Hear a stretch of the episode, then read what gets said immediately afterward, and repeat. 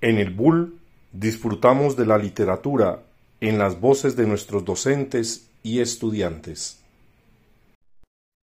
Ojos, de Felice Picano. Fragmento por Sara Vanessa Romero, estudiante del grado 10-3.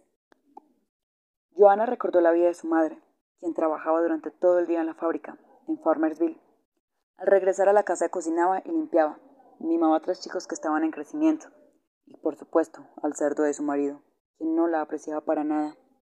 Ella estaba gastada como un viejo caballo de tiro, solo era una bolsa de huesos dentro de un vestido diario, floreado, la cara distorsionada, hasta ser solo una máscara penosa, sin amor, por las privaciones y las esperanzas perdidas.